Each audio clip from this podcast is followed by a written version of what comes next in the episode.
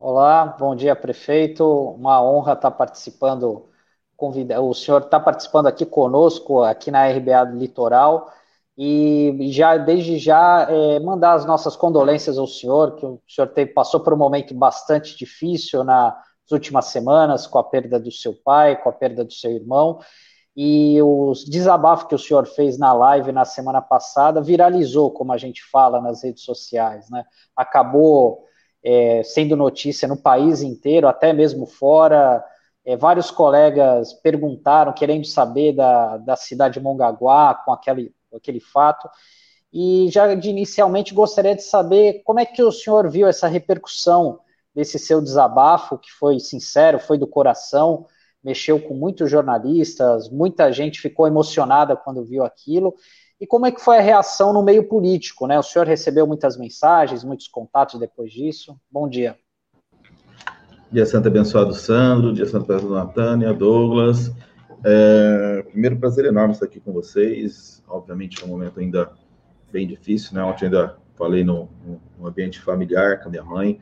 Tem sempre alguns dias mais difíceis, e ontem era um, até por ser um domingo de Páscoa, momento que naturalmente estaríamos com a família né, é, reunida, é, mesmo é, pós-pandemia, que já faz um ano, meu pai ficava lá no sítio em Peruíbe, mas a gente tem aquela coisa para uma live, alguma coisa nesse, nesses momentos é, familiar. Mas um dia após o outro, pedindo muito a Deus para que nos dê muita força, pedir para muito a Deus e Nossa Senhora, no caso eu que sou católico, devoto de Nossa Senhora Aparecida, que possa passar à frente aí para que possa realmente sustentar. E, e sobre, sobre né, essa, essa questão do pronunciamento, na verdade, tinha sido uma semana muito complicada para mim emocionalmente, uma semana bem difícil por vários motivos. Primeiro, meu pai internou, né, lá no dia 9 de março, é, bem, estava bem de saúde, tinha feito uma bateria de exames dias antes, inclusive foi comigo é, pegar esses exames e, e aí acabou internando e, e depois,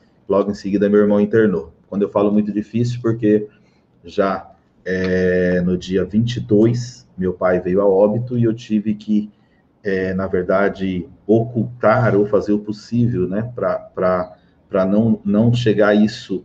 É, o esconder não é o fato de esconder o fator Covid, mas esconder porque meu irmão já estava numa UTI, estava com celular, não estava entubado nem nada, e a preocupação que eu tive, que além de ser uma doença muito traiçoeira, a pessoa fica sozinha e você emocionalmente você vai se afundando cada dia. Essa era a minha grande preocupação com meu irmão quando ele deu uma pequena melhorada para não chegar essa informação do meu pai e aí é, pesa o fato de eu ser prefeito, não que eu me apegue a cargo, nunca fui me apegado a essas questões, mas é, divulga mais rápido, né? O próprio hospital onde meu pai estava internado, aí um auxiliar, enfermeiro, médico, aí começa todo esse falatório e eu pedi uma corrente muito forte de amigos mais próximos para poder fazer com que as pessoas não publicassem na internet, né?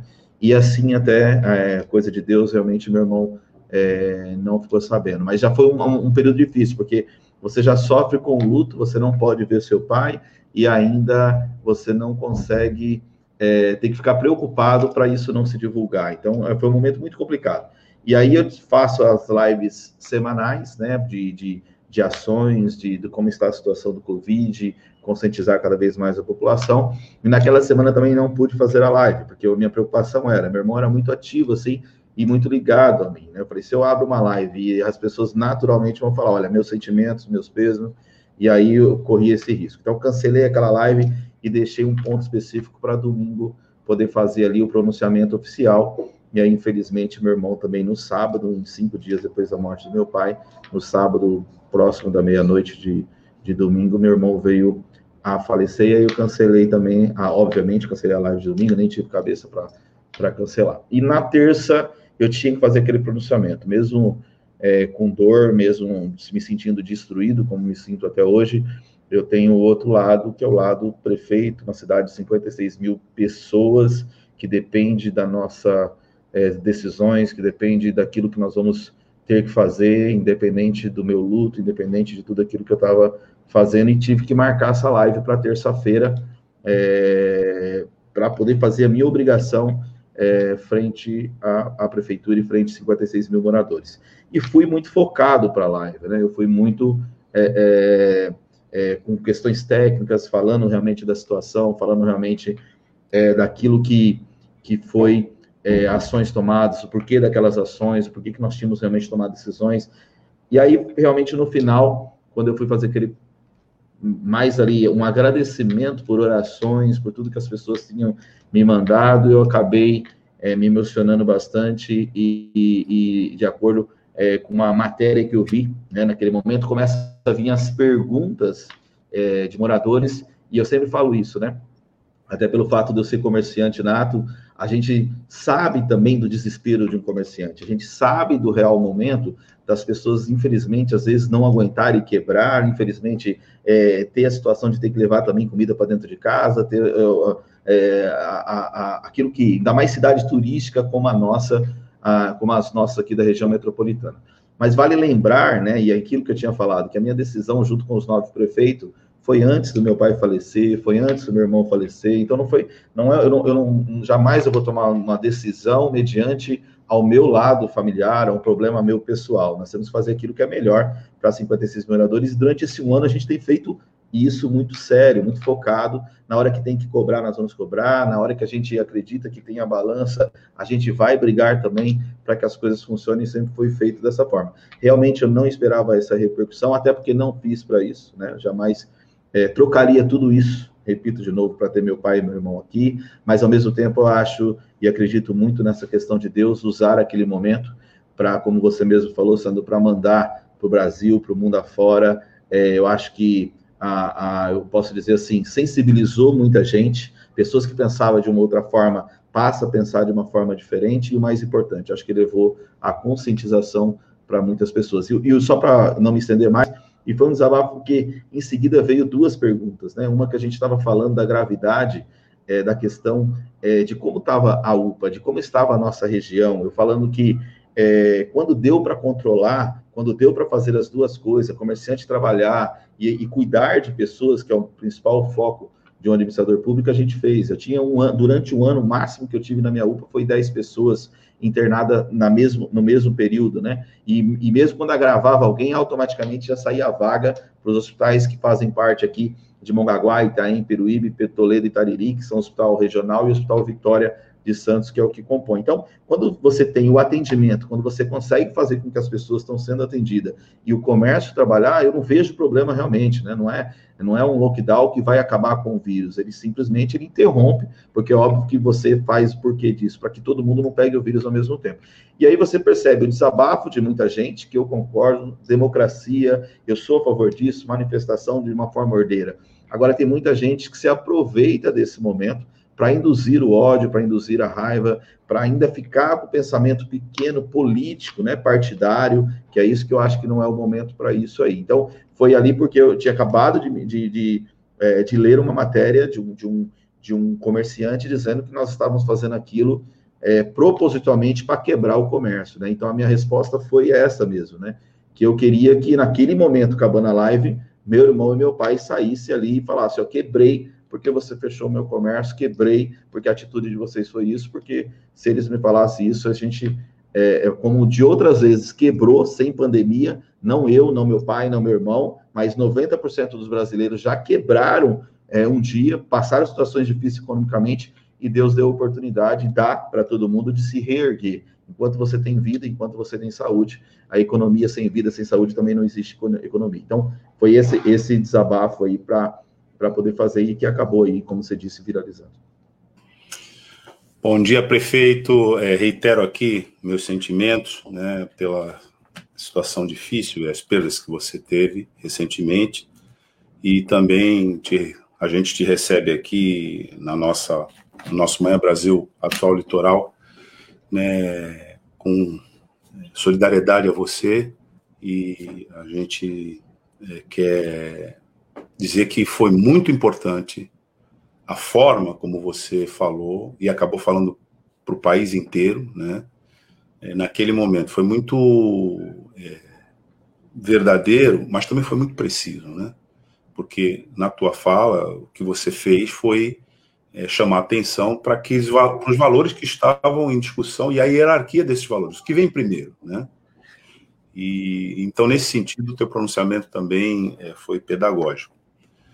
Lá, naquele momento, né, você tinha dito que é, a, a UPA, né, você tinha descrito, dado um quadro de que é, você, aí em Mongaguá, nós tínhamos é, uma lotação com 22 pacientes graves, muitos deles entubados e outros à espera de transferência. Era essa situação concreta que você estava lidando lá.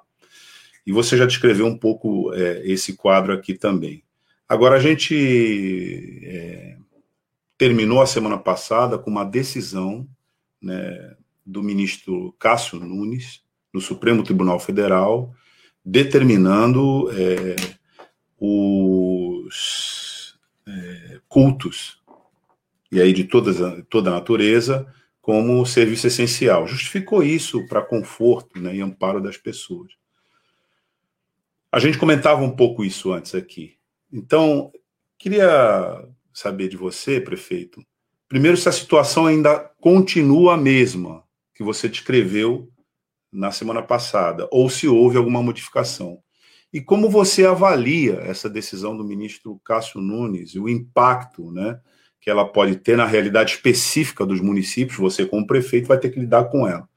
Então, essas duas questões. Como é que está né, hoje, se a situação sofreu alguma alteração, né, e como é que você avalia a decisão do ministro Cássio Nunes do Supremo Tribunal Federal? Douglas, é, na verdade, assim, a situação eu acompanho de manhã, de tarde, de noite, né? Eu tenho isso aí dentro de um grupo nós criamos o sistema de saúde. Sábado eu fui trabalhar com essa preocupação de talvez já ter que ter mais um local maior para poder abrir, porque é o que eu fiz aqui.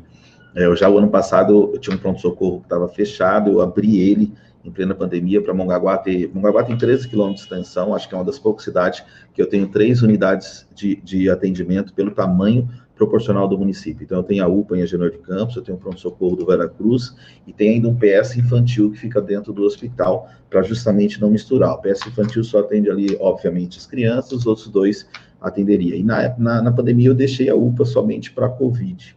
E aquilo que, eu já, que você explanou, que eu falei, que o máximo que eu tive foi 10 pessoas ao mesmo tempo, dando toda a condição e suporte de atendimento. Quando você é, é, entra no caos, né? Que você tem ali esses 10, passa para 22, 23, que você tem ali oxigênio, que você trocava três vezes na semana, 18 cilindros. Hoje nós trocamos 49 vezes na semana, a cada três horas e meia eu estou trocando cilindros de oxigênio. Quando você tem dificuldade, não encontra a questão do kit que a gente fala que é de intubação, os pacientes que estão entubados começa a ter o desespero médico, o desespero da, da, equipe de enfermagem, porque os pacientes começam a acordar, né, com, com o tubo no, no, no corpo.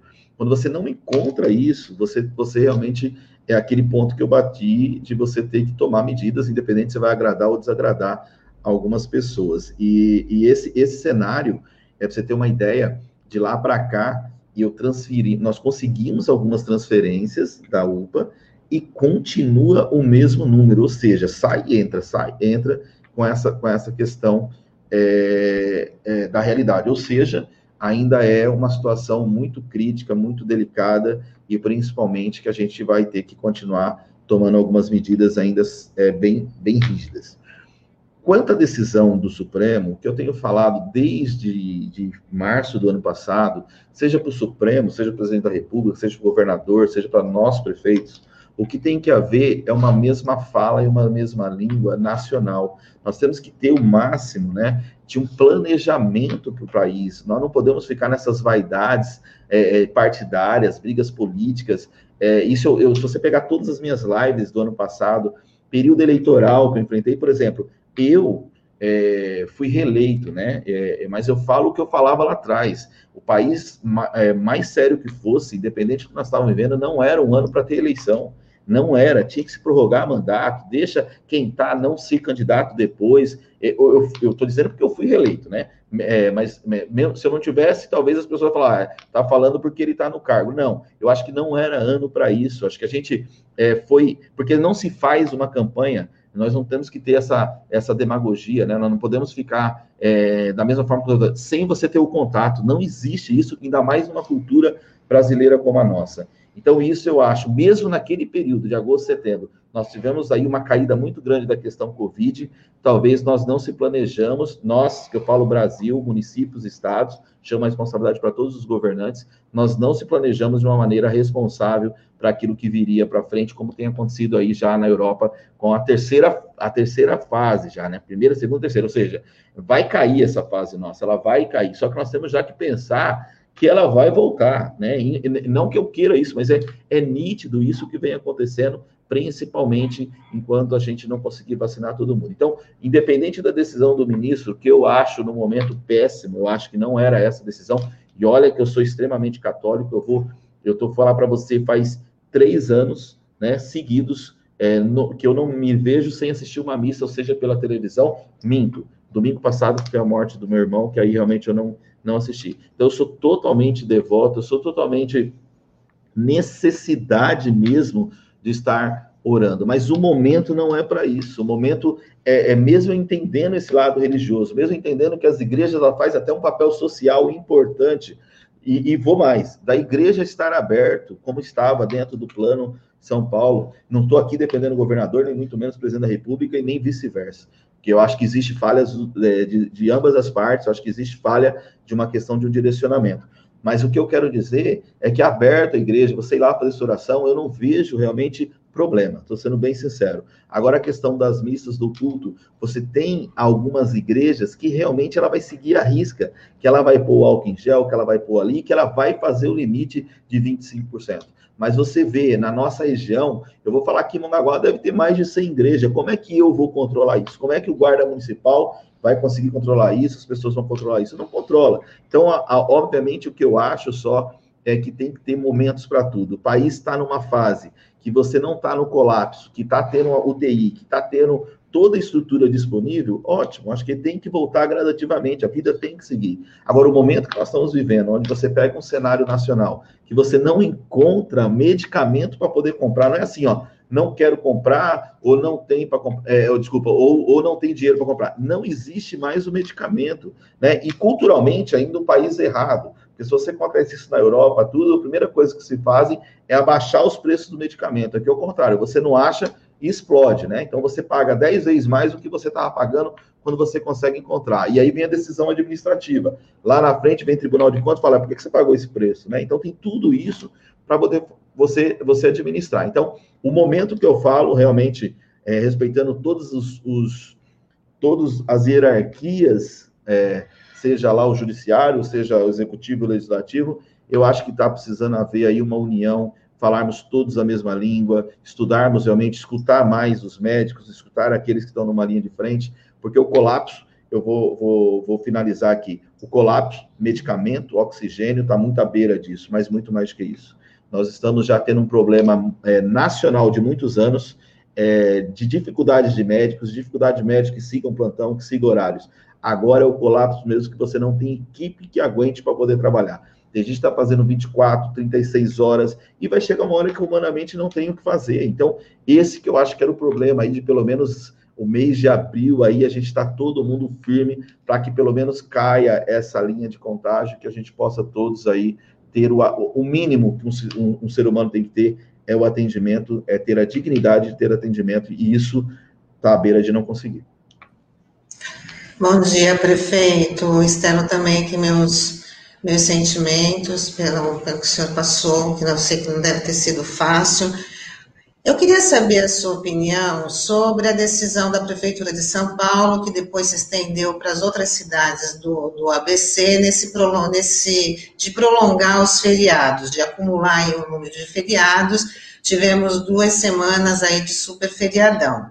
As cidades da Baixada tiveram que tomar medidas para a chegada das pessoas que não entenderam que não era um feriado de lazer, era um feriado para as pessoas ficarem em casa. E muita gente não entendeu, e aí os prefeitos da, do, do litoral tiveram que adotar aí medidas como barreiras sanitárias, maior fiscalização. Eu queria que o senhor falasse aí o saldo, já que a gente já. O, último dia foi ontem, né? Eu queria que o senhor, o senhor já avaliou o saldo dessa decisão. É, o saldo é um só. Eu falo isso, da, o ano passado já fizeram isso. Eu respeito todas as decisões, cada prefeito tem que governar para o seu município e ali tomar as decisões. Isso eu respeito o ponto de vista. Mas, ao mesmo tempo, eu sou totalmente transparente. É a decisão mais irresponsável que existe perante qualquer ato que você vai fazer de uma cidade como São Paulo e as cidades metropolitanas do Grande ABC que tomaram essa mesma decisão. Porque estão muito próximo de um cenário turístico, que é a nossa região metropolitana. É cultural, como a senhora falou, das pessoas entender que isso se estende a um período de férias. Vou mais, a pessoa que está em São Paulo, muitas vezes também tem casa aqui, tudo fechado em São Paulo, mesmo quando não tem feriado, ela já fala, tá tudo aqui, nós vamos descer lá para a praia. Então, pelo menos a gente vai estar tá lá. Então, isso já é, é, é uma mistura de uma, para mim, uma revolta muito grande sempre, porque quando a gente bate na tecla em março, o governo do estado, é a maneira mais fácil que eu falo, fecha os pedágios. Põe barreira nos pedágios que acaba o problema. Cada município ainda sobe para dar sua, ah, mas é a lei do direito de ir e vir quando se tem uma pandemia, não existe lei, porque é, é eu não posso também várias coisas fazer e a gente tem que fazer os municípios, porque joga toda a responsabilidade para o município. Agora, você pega a minha cidade, é o menor orçamento de toda a região metropolitana.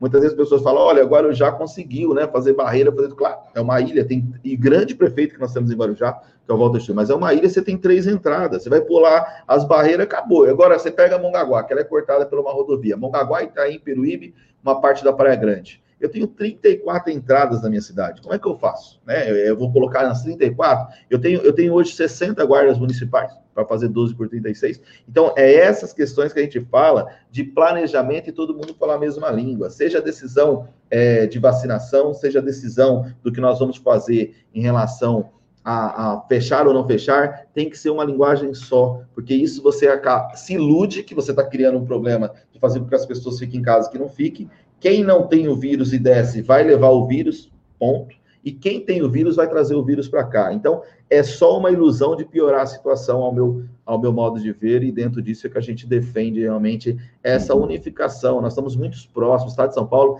as cidades são muito próximas uma da outra, né? Então, a gente tem que é, entender que nem sempre a sua decisão vai favorecer a, a, o restante de um colegiado. E por isso que eu falo que gente, é igual o Condésimo, não é diferente. Cada cidade tem a sua característica. Tem decisão que eu fui voto vencido, mas eu tenho que respeitar, porque nós temos que ter um planejamento todo mundo junto, né? E, e ao meu ver, é isso que tem faltado aí, tanto no, nos prefeitos, como também no nível governo do estado, é, nível nacional. Vacinação não é diferente, para mim também chegar para assim, você vacinou lá, é, mandaram 450 vacinas para quem tem 68 anos de idade. Eu devo ter mais de mil pessoas com 68 anos de idade. Aí você manda 450 vacinas. As pessoas saem de casa, ficam num postinho de saúde. Aí não, não deu, tudo bem, não deu, vai voltar para casa. Depois mande a vacina para continuar vacinando de 68. Não. Aí pulo de 68 e vai para o 66. Né? Ou seja, aí fica aquele pessoal do 68 que não tomou vacina esperando. É só uma questão mais de marketing do que funcional de poder fazer. Ou seja, Acabou de 68? Não. Então acaba todo mundo de 68 e você vai passar por 67, 66 e assim por diante. Tem gente com 71 anos de idade que não tomou vacina ainda e nós já estamos no 68, né? Então é, é esses pontos aí que a gente realmente não entende dentro de um, de uma, de um planejamento é, nível nacional. É, prefeito, é, eu gostaria que o senhor falasse um pouquinho sobre. É, a Tânia até fez esse questionamento sobre o, o lockdown, né? Dos efeitos do lockdown, qual foi o saldo. Vocês, da, vocês prefeitos, tiveram uma reunião na quinta, na sexta, para discutir? Foi positivo, não foi? O que, que deu certo, o que, que não deu? Vocês já têm essa avaliação ou já tem algo marcado em relação a isso? E uma, uma segunda questão também, falando de vacinação. O senhor tocou num ponto muito importante agora, que talvez haja um planejamento equivocado por parte do governo do estado no envio dessas vacinas, né? E a gente sabe também que o Condesb também é, tem conversado sobre a mandar é, comprar vacinas por conta própria. Teve uma conversa recentemente com a Janssen, né, que teve a aprovação liberada, a Sputnik. Queria que o senhor falasse um, um pouquinho de como é que está essa tramitação. O lockdown, na verdade, nós vamos ter um efeito dele daqui 15 dias, não vai ser agora. Tudo que falarem agora, ao meu ver, é tudo coincidência ou não, mas não é efeito do que nós fizemos dentro do lockdown, até porque, na minha opinião, também nós mesmo com o lockdown não foi um êxito daquilo que se esperava de conscientização das pessoas de realmente ficarem em casa. ainda acho que é, ajudou, claro que ajuda, mas ele não foi aquilo que, que realmente a gente estava esperando. Sobre quinta-feira, até por uma questão ainda que eu estava muito mal, eu não participei dessa reunião do Condesv, não posso te aprofundar no assunto.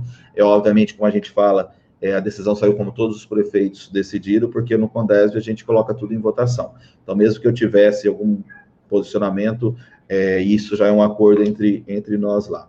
É, o que eu falo sobre a Frente Nacional dos Prefeitos, sobre também aqui o Condesv, tenho falado muito isso, respeito demais, eu acho que nós temos que lutar, brigar, mas temos que entender assim, ó, não, eu, eu, meu modo de ver, eu entrei em contato, coloquei lá que Mongaguá quer 20 mil vacinas, o valor realmente é muito alto, vai dar mais de um milhão e meio, mas necessário para a parte econômica. O que eu quero dizer é o seguinte: o país errou lá atrás, na minha opinião, nessa questão da vacinação, ponto pacífico, errou.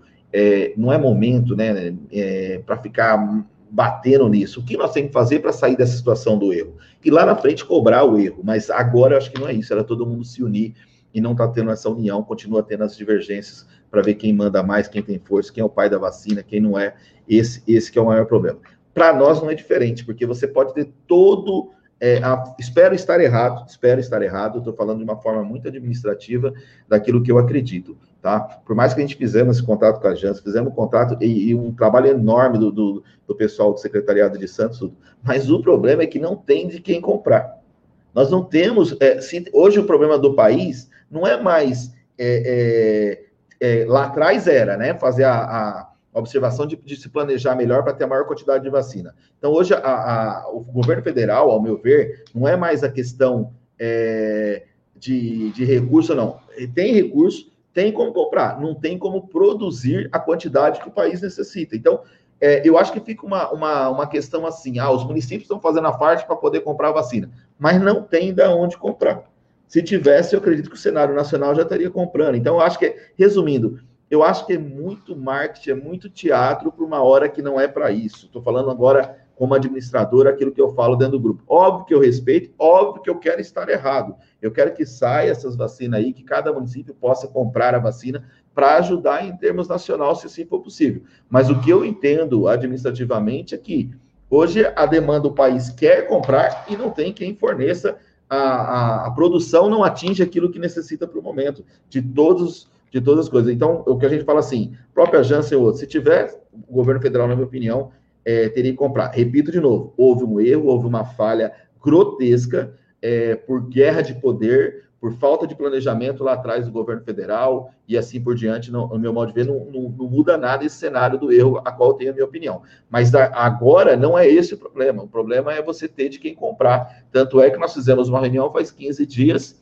e está na reunião, né? E está na reunião de poder fazer isso aí. Talvez seria um planejamento para depois ter essas vacinas? Talvez sim, como foi feito lá atrás com, com teste rápido, com teste é, de suave, que o preço chegou a 250, 300 reais, é, sobre essa questão do, daquele momento de oferta e procura. Então, infelizmente, culturalmente, nós temos que mudar muito ainda a visão de, daquilo que a gente quer para o país, para o Estado e também para a nossa região metropolitana.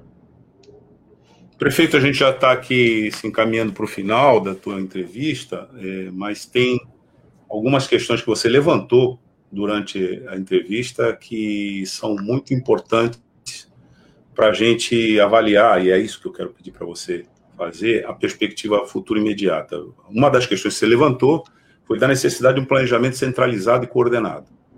Até agora a gente não consegue ter. Né? Há um conflito né, no meio desse, desse processo que vai protelando isso. Mas a situação vai se agravando, na medida em que não é apenas que já seria uma tragédia assim de grandes dimensões, portanto já é uma tragédia de grandes dimensões, não é apenas o colapso do próprio cronograma de vacinação. A gente, a população, ela não consegue entender né, quando é que efetivamente nós vamos atingir o nível que se exige, que é de 70% é, da população é, vacinada. A gente não consegue ter claro em que momento nós vamos atingir isso. Porque isso não é uma realidade específica desse ou daquele município. Se não tivermos isso, todos os municípios sofrerão, continuam, continuarão sofrendo. Mas, além disso, você também colocou aqui na entrevista a falta de suprimentos que seriam assim é, conexos tratamento. Você falou dos analgésicos, né? A, a própria é, troca, né, do suprimento de oxigênio medicinal, né, e uma série de. Você falou das equipes, do esgotamento das equipes médicas.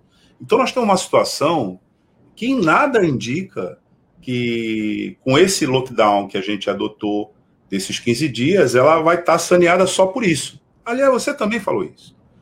Então, a pergunta que eh, a gente faz para você, prefeito, é o seguinte: como, como gestor público à frente da cidade de Mongaguá, qual é que você estima, qual a possibilidade que você estima da gente sair dessa situação em termos de prazo?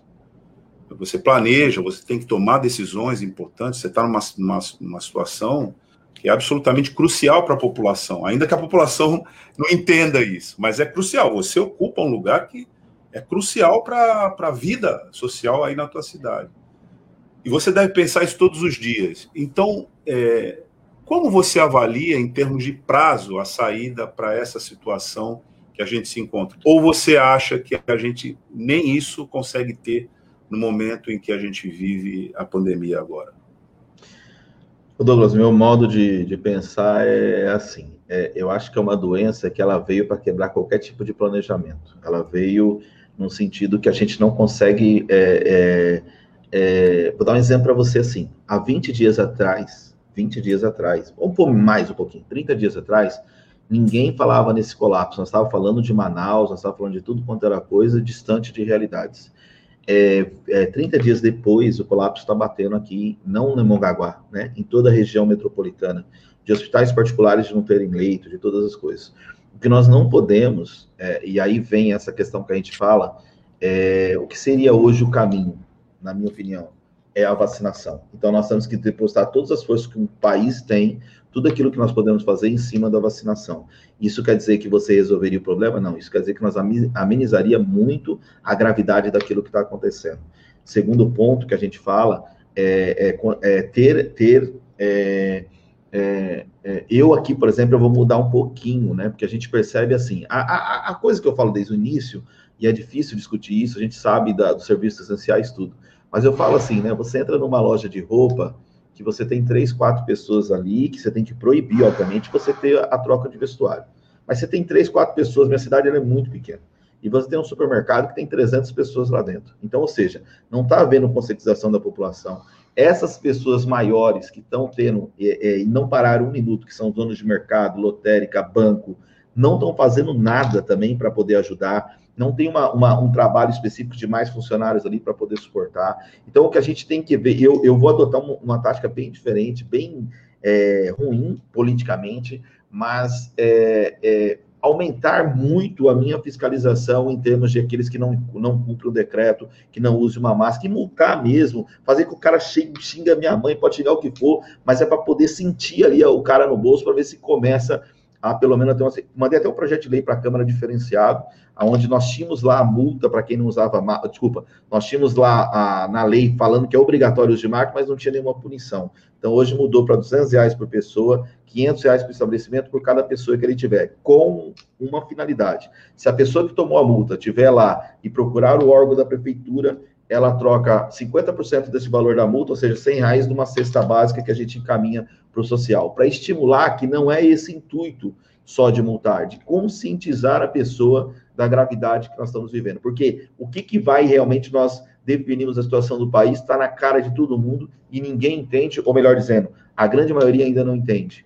Máscara, álcool gel, distanciamento, água e sabão. Ponto. Nós matamos o vírus. E, é, e, isso será que ninguém consegue entender? Você não precisava fechar nada se você tem um distanciamento. Você não precisava fazer o que a gente está fazendo se a pessoa usasse uma máscara de uma forma adequada. Então, é esse ponto que a gente fala. É, é nós estamos perdendo é, é uma guerra pela ignorância das pessoas, pela falta de consciência e amor ao seu próximo.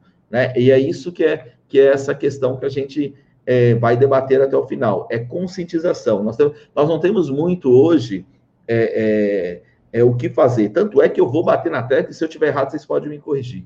Países de primeiro mundo, Inglaterra, Itália, é, Rússia, é, China, que é onde começou o vírus, até hoje tem um problema. Então não é uma coisa que nós vamos ficar querendo inventar a roda. Nós temos que seguir pelo menos aquilo que é colocado é, perante as pessoas que estudaram, pessoas que, que, que, que tenham o conhecimento científico, é, é, que, é, que é esses três itens que tem que acompanhar para o ser humano hoje. E que, infelizmente, as pessoas insistem aí a não manter. Enquanto tiver isso aí, ao meu ver, é, queria muito estar falando ao contrário, queria, mas eu sou muito transparente e sincero.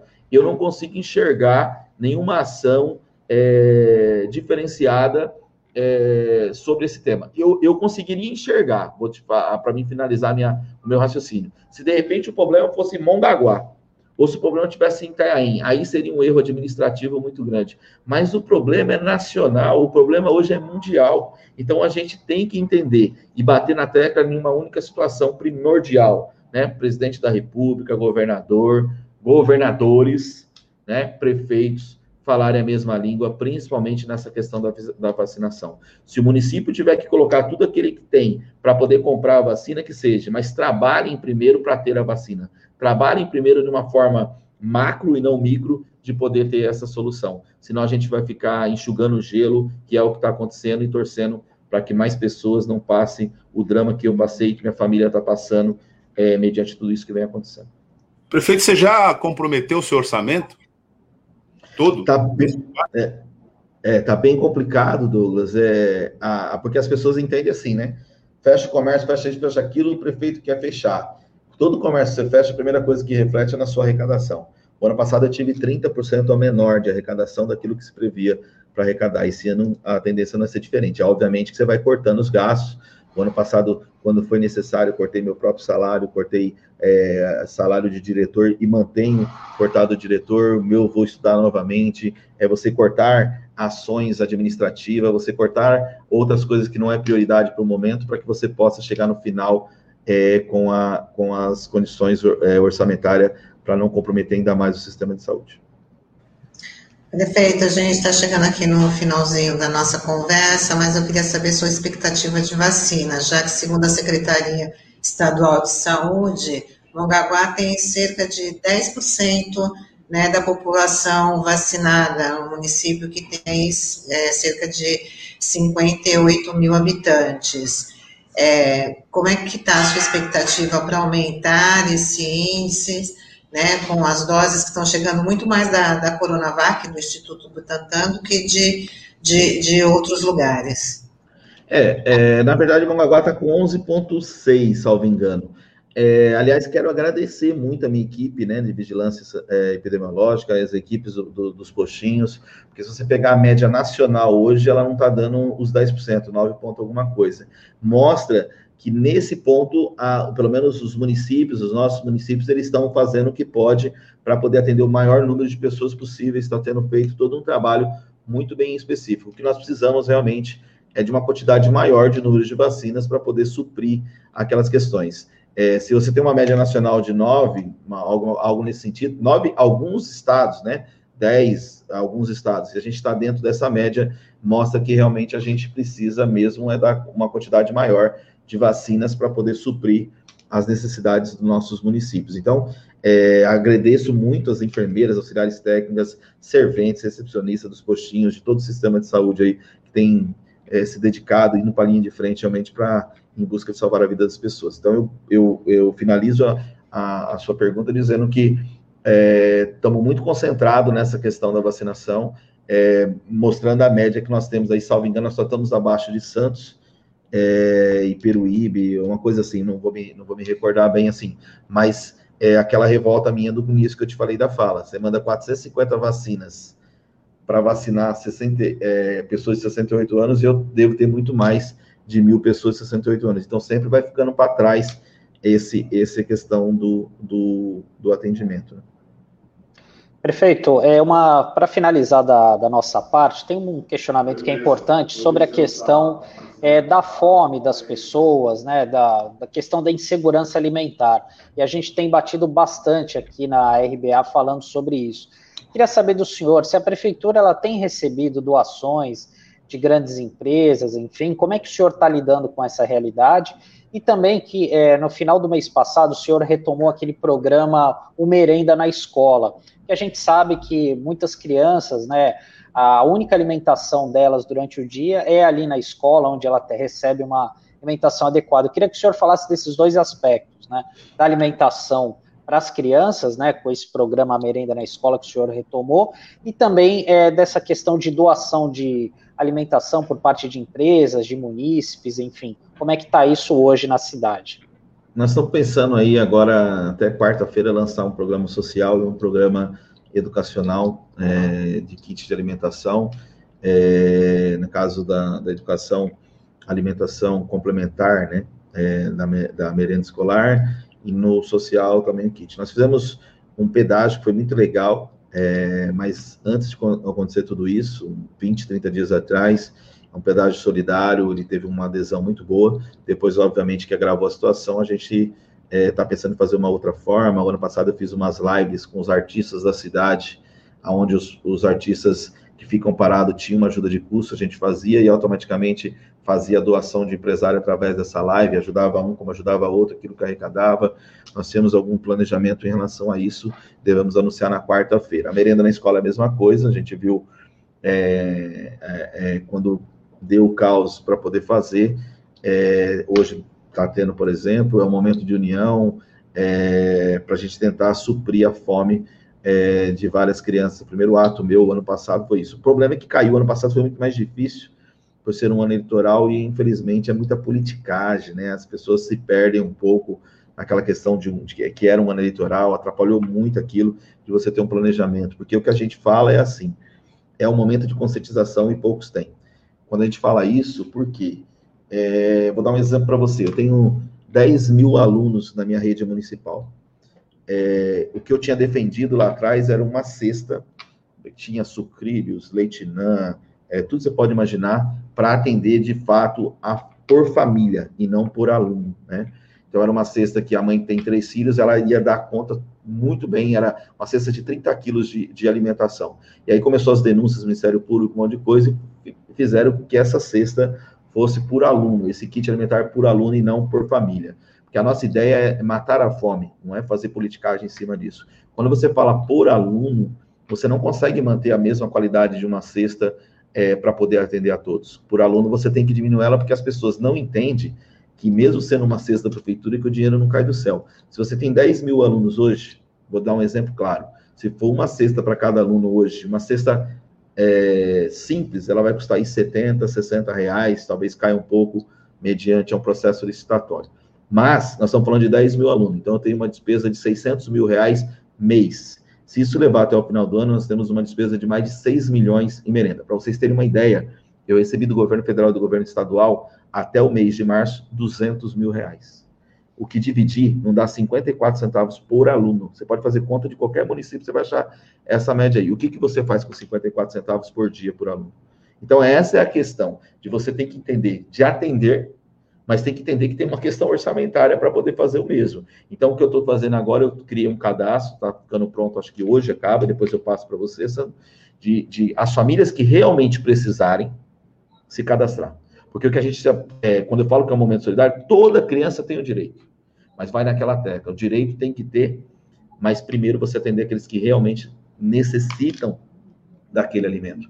Porque muitas vezes você vai entregar a cesta na casa da pessoa, o cara está com carro zero na porta, tudo parado, você dá a cesta lá e vai faltar para aquele que mais precisa. Então, o que a gente quer nesse momento é conscientizar.